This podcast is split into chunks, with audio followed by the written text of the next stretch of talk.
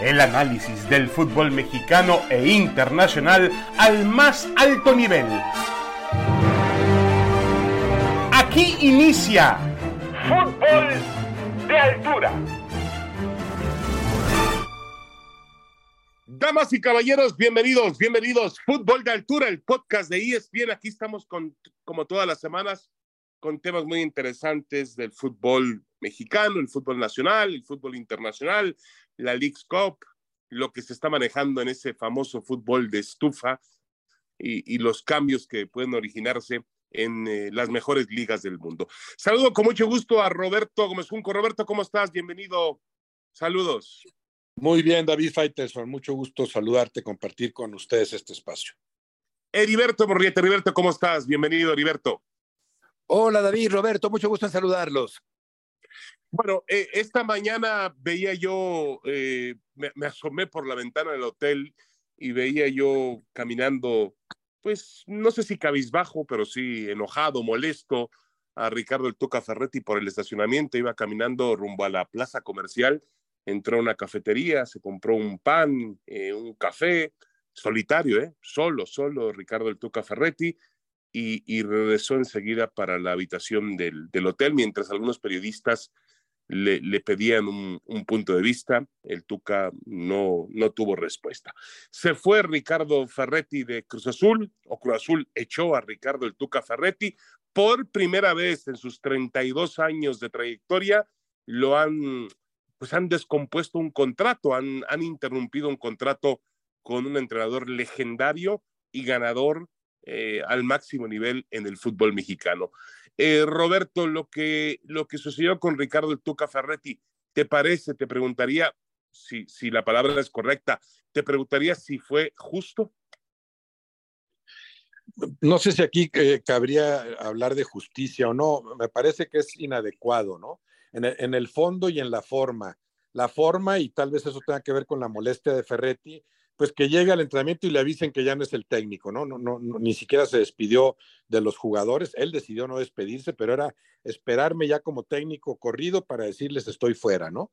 Eh, eh, eh, la forma muy mal manejada y el fondo creo que también, claro que los resultados son malos, que hay una responsabilidad de Ferretti indudable, que no logró amalgamar adecuadamente este equipo. no, se vio la mano de Ferretti como suele verse en los equipos que él dirige o tardó en verse pero por otro lado, sí creo que después de jugar muy mal en el arranque, en el torneo interno, tres derrotas, pero sobre todo la primera fue, una actuación desastrosa, sí en cuanto al, al nivel de juego había una evolución, había un crecimiento que me da la impresión de que los dirigentes no tienen la capacidad necesaria para detectarlo. O sea, tú no prescindes de un técnico nada más porque perdió, sino tienes que ver cuál es la tendencia de tu equipo, va bien encaminado el proyecto, puede mejorar o no, incrustándose las debidas piezas que además los propios dirigentes se tardaron en incrustar, puede o no mejorar este equipo. Creo que faltó un análisis en ese sentido más, más a fondo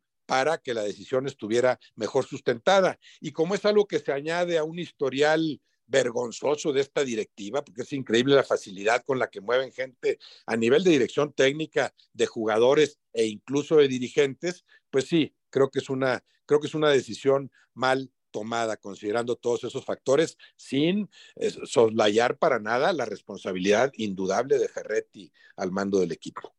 Sí, hay nombres, y en este caso el de Ricardo Ferretti es uno de ellos, donde tienes que realmente pensar a fondo. Es tan difícil tenerlo, porque sí, es un, un, un lujo tener un entrenador como Ricardo Ferretti, es una gran apuesta, y bueno, al momento de, definir su salida, tienes que, eh, me parece a mí, agotar hasta la última, última instancia de esperanza de que el proyecto pueda enderezarse. Pero hablando de proyectos y estructuras, eh, Heriberto, es evidente que Cruz Azul no conoce eso, no lo ha conocido.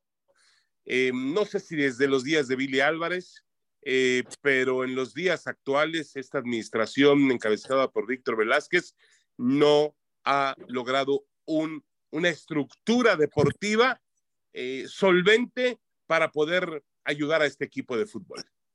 Exacto, David, no se percibe solidez en el equipo de Cruz Azul. Detrás del cese de Ferretti hay un evidente relajo interno parece una institución desestructurada, con decisiones desconcertantes, contrataciones tardías, falta de regularidad ganadora. El Cruz Azul se mete autogoles frecuentemente, hay negocios que echan a perder lo deportivo. En fin, esta historia no parece haber cambiado con la nueva directiva, se mantiene una misma tónica, un común denominador en la forma de trabajar y por consiguiente, tarde o temprano, este desorden interno, esta falta de capacidad, de inteligencia, de buen manejo, se reflejan en el terreno de juego y repercuten en un entrenador que, como bien dices, es eh, cotizado, es una leyenda viviente del fútbol mexicano, es un hombre que sabe mucho, que sin embargo también es verdad, como decía Roberto, que no ha sido respaldado por los resultados positivos. Los resultados son negativos, el equipo no juega del todo bien, hay muchas derrotas de forma consecutiva y finalmente Ferretti es el hilo más delgado, por mucho que su carrera sea gruesa, y en este sentido, pues creo que es el claro reflejo de un problema de forma de manejo por parte de Cruz Azul, que sigue sin manejarse como debiera manejarse, David, una institución tan importante en la historia del fútbol a nivel continental. Correcto, se comporta Cruz Azul como un equipo chico, eh, sin, sin la capacidad para poder ordenarse internamente. Alguien me decía anoche que bueno, que el proyecto era traer jugadores más jóvenes para poder desarrollarlos y, e incluso que se convirtieran en un activo del club para más tarde venderlos y así recuperar un tema de economía. Eh, a ver, Roberto, yo, yo estoy de acuerdo con, con, ese plan, me parece maravilloso, fantástico. La llegada, por ejemplo, de un jugador como Castaño, que es un futbolista joven, colombiano, que, que ya ha tenido participación con Selección Colombia.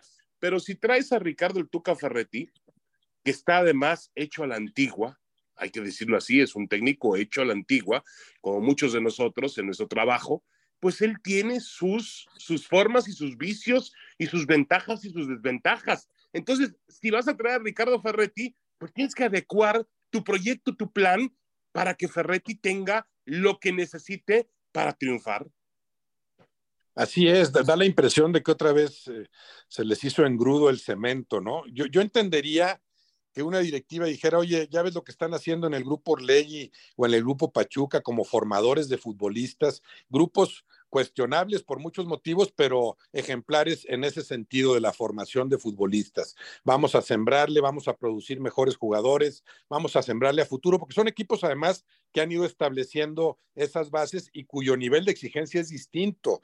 El Pachuca puede renunciar a tres torneos, puede en tres o cuatro torneos no pelear por el título y no pasa nada. Lo mismo el Santos Laguna o el Atlas. Son equipos que pueden hacer eso porque así fueron estructurados desde, el inicio o tienen tiempo trabajando así. Vamos a formar futbolistas y el que pegue y se cotiza se va eh, con, lo que eso implica en cuanto a ingresos y sigo sembrándole con jugadores más baratos. Y eso es, es un gran negocio manejado así. Puedes empezar a hacer cosas así, pero sin eh, traicionar la historia de Cruz Azul, que es la historia de un equipo grande que en cada torneo tiene que pelear por el título. Y coincido contigo, en este esquema de vamos a sembrarle y vamos a aportarle a los jóvenes y, a, producir futbolistas, en ese esquema no queda Ferretti. Ferretti está demostradísimo que, eh, que, que es un técnico ampliamente triunfador, pero porque ha dirigido tradicionalmente, históricamente, a planteles más fuertes y además acomodados a su gusto. Si traes a Ferretti es en el entendido de que tú me vas a estructurar al plantel, te voy a cumplir lo que tú quieras y después te voy a exigir en consecuencia, algo que para nada sucedió en este caso.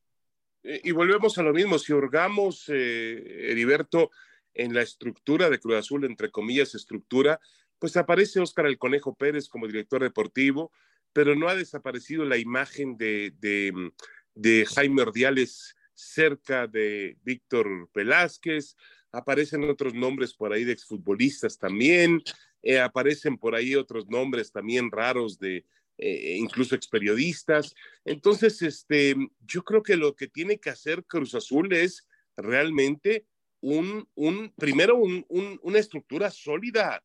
Yo siempre, mira, Víctor Velázquez, yo lo conozco, eh, he platicado con él, he estado sentado en una mesa con él y, y realmente es un tipo, para mí me parece un tipo honesto, un tipo que trabaja, un tipo que eh, tiene amor por la cooperativa, no sabe de fútbol, Eso, eso es evidente, sabe. Mucha gente dice, sabe de todos sabemos de fútbol, me decía Juan Carlos Rodríguez. No, no, no. O sea, todos sabemos de fútbol, pero hay obviamente algún tipo de, de, especialización que hace que una persona pues sea un director deportivo que yo no podría ser, eh, o, un entrenador de fútbol que yo tampoco podría ser, a pesar de que sé de fútbol o creo saber de fútbol, pues no estoy apto para ese tipo de puestos. Entonces, yo creo que si ellos no entienden, o Víctor Velázquez no entiende que hay que separar muy bien otra vez el tema del cemento, porque me parece que muchas decisiones recaen en él y son tomadas por él.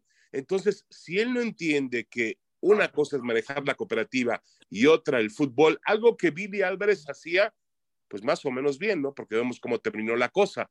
Pero eh, si ellos no entienden que los tiempos actuales exigen eso, no van, no van a ir a ninguna parte, Heriberto, a ninguna parte. Efectivamente, David, eh, no saber de fútbol obliga a saber delegar y no sé qué tanto delegue el señor Velázquez para tratar de que los que saben de fútbol puedan enderezar el rumbo del equipo cementero. Me quedé pensando en esto que decías de a la antigua, eh, si estar hechos a la antigua significa apegarnos a la correcta hechura periodística, quiero pensar que no estamos tan mal.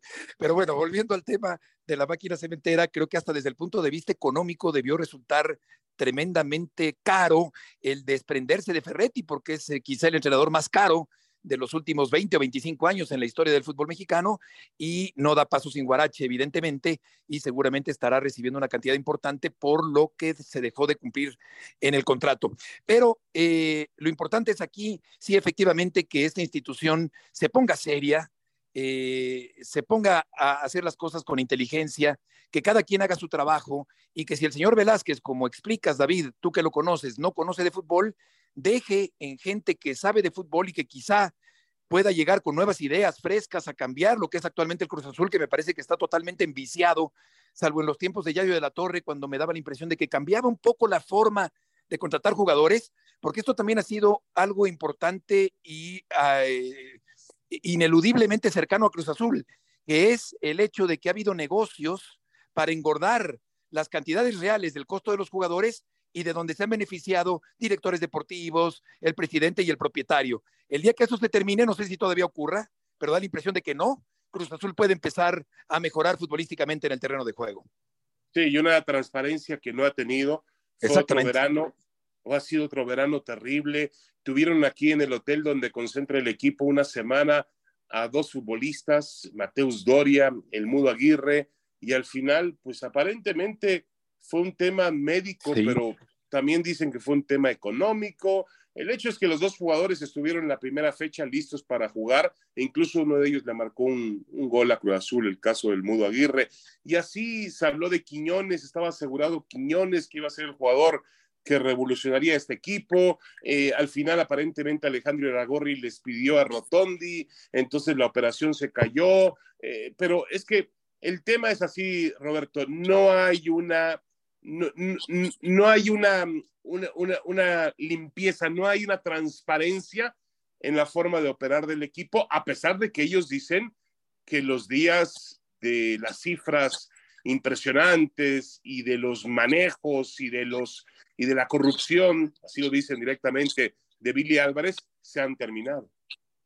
Sí, todo a destiempo y todo en desorden, ¿no? En lugar de decir, sí, eh, yo siento que sé de fútbol, pero voy a poner al que realmente sabe o creo que sabe más y va a decidir. Y a partir de este presidente deportivo, establezco mi estructura. Él va a elegir al técnico, el técnico va a elegir al plantel, los jugadores van a llegar a tiempo y después a todos les podemos exigir habiendo cumplido con todo esto. Eh, está tal vez en el origen del problema esto que mencionabas, David, que él te dice, todos sabemos de fútbol, es que es parte del encanto de este juego, ¿no? Tú ves tres partidos y sientes que le entiendes ya a la perfección, porque un juego muy simple en cuanto, a la, en cuanto a las reglas. Son 17 reglas de las cuales a la gente se le complica nada más una, pero ya más o menos te explican y dices, bueno, sí, lo del fuera de juego ya más o menos lo estoy entendiendo, aunque me lo sigue cambiando la FIFA, ¿no? Pero es parte del encanto de este juego. Ves tres partidos y eso lo he visto yo con innumerables dirigentes que llegan con el nuevo juguetito y que confiesan al llegar, yo no sé de fútbol, en mi vida había ido a tres partidos nada más,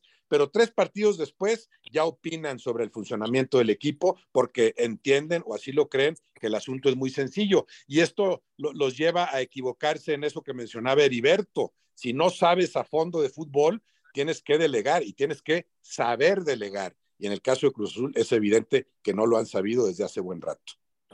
Sí, eh, recuerdo, Heriberto, para terminar la frase aquella de Justino Compeán, presidente de la Federación Mexicana de Fútbol, después del Mundial del 2010, que se regresó a México o con otro nuevo fracaso porque no se habían superado las expectativas. Y, cuando le preguntan a, Justino Compeán, y Justino Compeán, el presidente de la Federación Mexicana de Fútbol, ¿eh?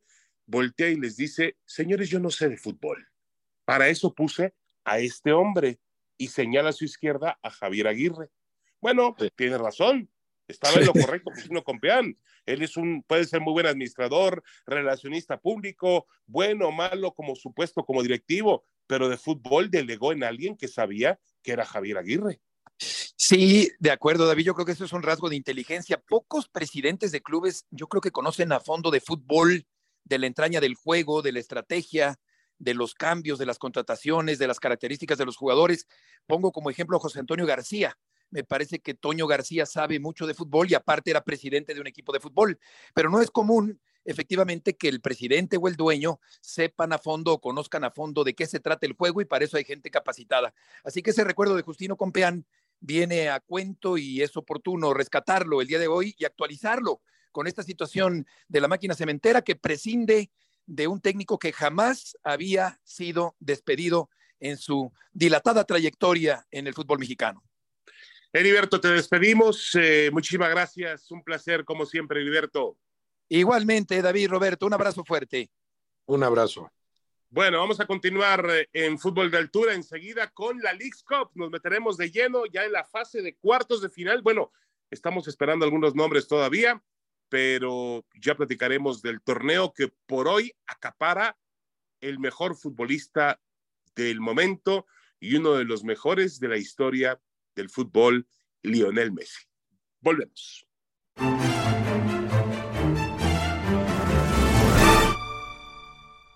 Damas y caballeros, regresamos, regresamos. Esto es Fútbol de Altura, el podcast de ESPN. Aquí estamos con eh, Roberto Gómez Junco, Heriberto Murrieta. Y bueno, vamos a continuar platicando con, con Roberto de esta League's Cup.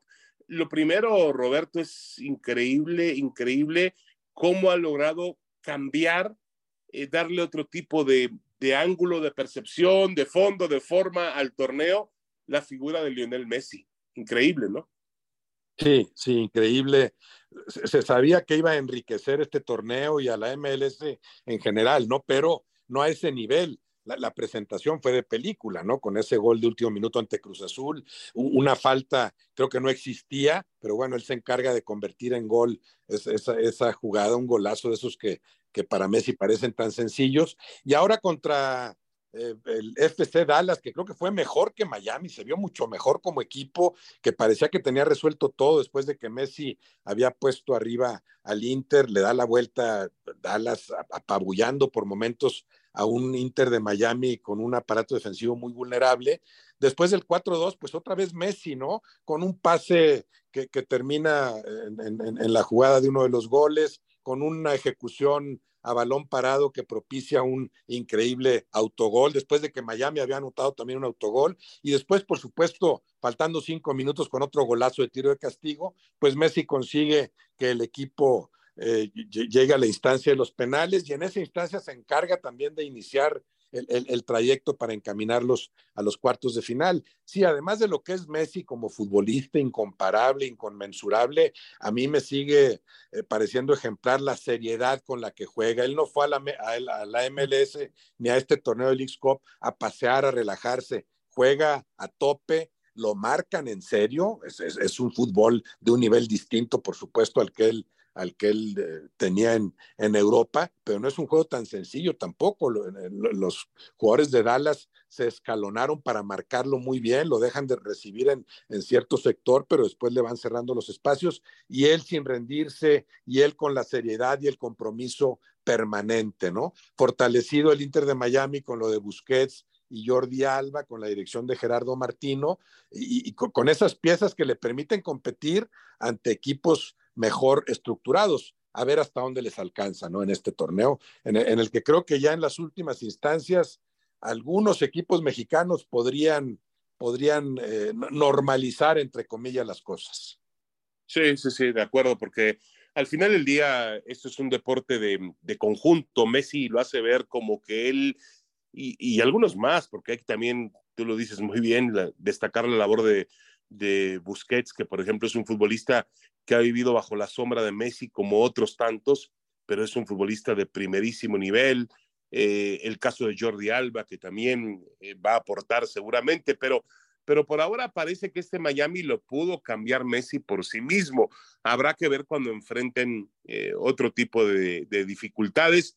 No olvidar que llegó al peor equipo de la Major League Soccer, uno de los más goleados, un equipo que realmente estaba en los últimos lugares. Hoy todavía no lo ha levantado porque no ha jugado un partido de liga, pero en esta League's Cup lo ha, lo ha logrado elevar y llevar a otro nivel. Y también está lo que aporta Messi, obviamente más allá de la cancha, es increíble.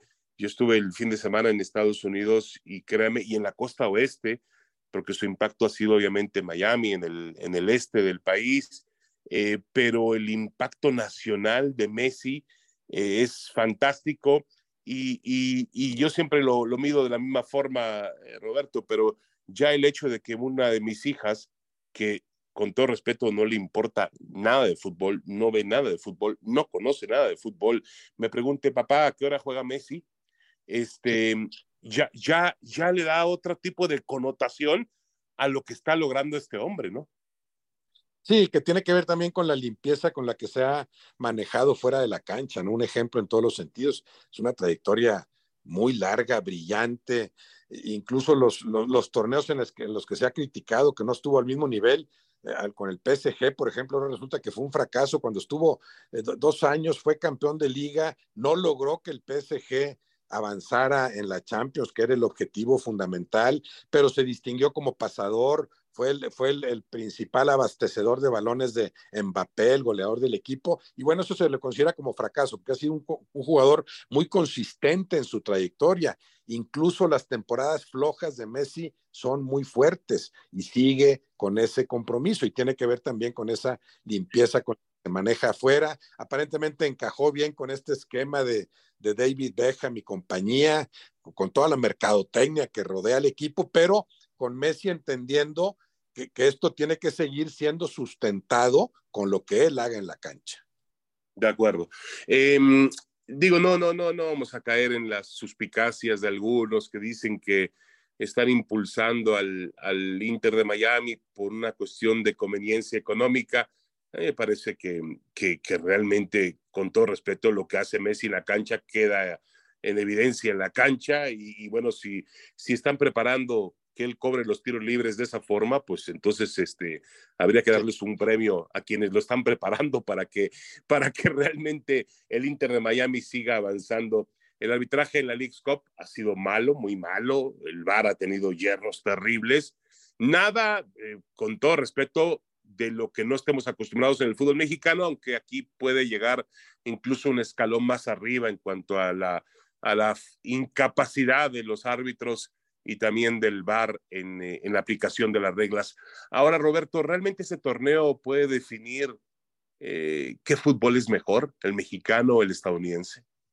No, creo, creo que seguirá, seguirá la, la, polémica al respecto, ¿no? Pero sí, sí da ciertas luces, ¿no? Porque a nivel de clubes nunca se habían enfrentado en tantos partidos y a todos los niveles los veíamos enfrentarse nada más en las últimas instancias de la Conca Champions famosa, pero y, ahí hay una hegemonía muy clara del fútbol mexicano, pero con los estadounidenses muy desfasados, o sea, llegaban a esas últimas instancias cuando apenas iban a prepararse para empezar su torneo con los equipos mexicanos más encarrerados. En este caso, es más equiparable esto que sucede con, con los estadounidenses en el tramo final de su torneo y los mexicanos habiendo empezado ya el suyo, aunque todavía no estamos hablando de que hayan empatado los tiempos. En ese sentido sería mucho más confiable, pero creo que sí sirve como parámetro. Para mí sí ha servido para confirmar que la MLS y la Liga MX están más equilibradas de lo que la gente supone. No me atrevería yo a decir, a afirmar que la Liga MX sigue estando arriba. De hecho, los enfrentamientos directos están muy parejos. Hay, un partido más a favor de la Liga MX y sin embargo, en la proporción de equipos que fueron avanzando de, la fase de grupos a los 16 y luego a los octavos, hubo cierto predominio estadounidense. Sí sirve algo como parámetro. Para mí es indudable que la MLS sigue creciendo, que la Liga MX ha entrado en una especie de retroceso, se ha estancado y que, que, el asunto está muy parejo. O sea, independientemente de qué decidas ahorita, de cuál es mejor, si las tendencias continúan, la, MLR, la MLS rebasará a la Liga MX si no se modifican algunas cosas en nuestro fútbol. Sí, que tiene que ver mucho también con la, el tema de la estructura, la organización, la limpieza, la pulcritud, la forma en la cual eh, el, se ordena eh, el, no solamente el deporte, las empresas, las, las, eh, los negocios en Estados Unidos, porque al final del día es un negocio, pero también la parte deportiva la cuidan y es evidente que la Major League Soccer ha crecido. Y yo creo que es bueno para el fútbol mexicano que la MLS crezca, es decir, no es bueno que te quedes, que, te, que te quedes estancado o que te rezagues eh, porque puede eso ocurrir dentro del fútbol mexicano, habría que analizarlo, pero que el fútbol de la Major League Soccer crezca es muy positivo para el fútbol mexicano como negocio y también como la parte eh, deportiva. Sigo pensando, Roberto, que el fútbol mexicano, obviamente, eh, más allá del avance de la Major League Soccer, más allá de la llegada de Lionel Messi, de que los partidos han sido, algunos de ellos muy cerrados, sigo pensando que el fútbol mexicano tiene que apostar por eh, algún día volver a los torneos de Sudamérica, en este caso a la Copa Libertadores. Sí, por supuesto, por supuesto. Esa tendría que ser la, a eso tendrían que apuntarle, tendría que ser el objetivo. Pero yo también veo un beneficio futbolístico en este roce con la MLS. ¿eh? Claro, hay que pulir el torneo tal vez con menos participantes. Hay que adaptarlo al calendario del fútbol mexicano, no irte a jugar allá interrumpiendo tu propio torneo, hacerlo tal vez en el receso y para eso le puedes ganar algunas semanas también modificando tu propio sistema de competencia, que no clasifiquen tantos equipos, deja de promover la mediocridad, que sean menos los que ingresen a una liguilla para que ésta sea más corta y tengas más semanas disponibles para incrustar este torneo con la MLS que sí tiene un beneficio futbolístico y seguirá teniéndolo en la medida en que crezca la MLS. Claro, hay una ventaja de jugar como local también, pero así tiene que ser. No sería un, un torneo igualmente atractivo si se juega en México y no ganaría dinero nadie, ¿no? Y claro, en un ida y vuelta sí me dirías con mayor grado de confiabilidad cómo están ambas ligas, pero yo prefiero que se juegue en Estados Unidos, no solo por el negocio, sino porque eso obliga a los equipos mexicanos a otro tipo de fuego, a otro tipo de roce futbolístico. Y la otra es que lo tomen con seriedad. Yo creo que en general sí se tomó con seriedad. Algunos no supieron cómo encarar sus partidos. La gran decepción es la de las Chivas. El gran ejemplo es el del Querétaro, encomiable, ejemplar. dignísimo equipo con todos los problemas económicos se fueron los jugadores sin que les cuando les debían no sé cuántos meses y ahí están jugando e, estos futbolistas con, con su técnico a tope, ¿no? Están dando todo un ejemplo. En la medida en que todos los equipos lo tomen con esa seriedad, por supuesto que hay un beneficio futbolístico de este torneo, pero que eso no haga que los dirigentes en México olviden la importancia de seguir buscando el contacto con el fútbol sudamericano. Sí, y también es indudable que eh, por ahí alguien decía que el fútbol mexicano no se beneficia en nada con, eh, con Lionel Messi, con la llegada de Messi. Eso es mentira. Obviamente se beneficia la cercanía de Messi, le ha permitido al torneo otro tipo de cuestión mediática. Eh, el partido, por ejemplo, Cruz Azul Inter de Miami, con el que abrió esta League Cup y que fue la presentación de Messi, pues significó que vieran a Cruz Azul en muchas partes del mundo, donde no habían visto jamás a un club del fútbol mexicano. Ya si lo hizo bien o mal es otra cosa, pero el torneo se está viendo en Europa. Se está viendo en Europa porque la gente tiene interés en ver a Messi, que yo no sé qué opines tú, Roberto, a pesar de que está en la MLS, que es otro tipo de nivel futbolístico, em, y que obviamente va a ir descendiendo gradualmente, primero por la competencia que afronta y después por la edad. Inevitablemente lo va a ir bajando en cuanto a condiciones, pero hoy, hoy sigue siendo el mejor futbolista del mundo. Sí, para mí sí, para mí sigue siendo y lo ha sido durante 20 años. Eh, y, claro, e, el impacto de Messi que ya mencionábamos puede conseguir que por ahí se allane el camino incluso para el fútbol mexicano en la Libertadores. Imagínate el interés que habría en Sudamérica de que vaya a jugar Messi. A mí no me extrañaría incluso que se brincaran, porque claro que, claro que hay una tendencia a favorecerlo en muchos sentidos, a, propiciar que Messi siga luciendo, por supuesto. Eh, no, no, me extrañaría que se brincaran cualquier regla y dijeran, bueno, el Inter de Miami no tiene que calificar, está invitado a la siguiente Libertadores junto con el mejor estadounidense y los dos mejores mexicanos. Imagínate que surgiera algo así. Por supuesto, por supuesto que habría un interés para la Conmebol. La Conmebol saldría ganando en muchos sentidos y de paso beneficiaría al fútbol mexicano. Eso podría no tardar tanto, ¿no? El factor Messi podría facilitar estas negociaciones que espero yo que se sigan haciendo, ¿no? Del fútbol mexicano con la Conmebol. De acuerdo. Bueno, ya nos vamos, Roberto. Vamos a ver cuál es el desenlace de la League's Cup. También estaremos pendientes de el Campeonato Mundial Femenil, que realmente ha sido un espectáculo en, Nueva Zelanda, en Australia, y ya está llegando a su fase, a su fase más, más adulta. Así que hay muchos temas que platicar en las siguientes semanas. Roberto Gómez Junco, muchas gracias, Roberto. Un abrazo. Gracias, David Faiteson. Igualmente un abrazo. Bueno, a nombre de Heriberto Morrieta, muchas gracias. Esto fue Fútbol de Altura, el podcast de ESPN. Los esperamos la próxima semana. Esto fue Fútbol de Altura. El análisis del fútbol mexicano e internacional al más alto nivel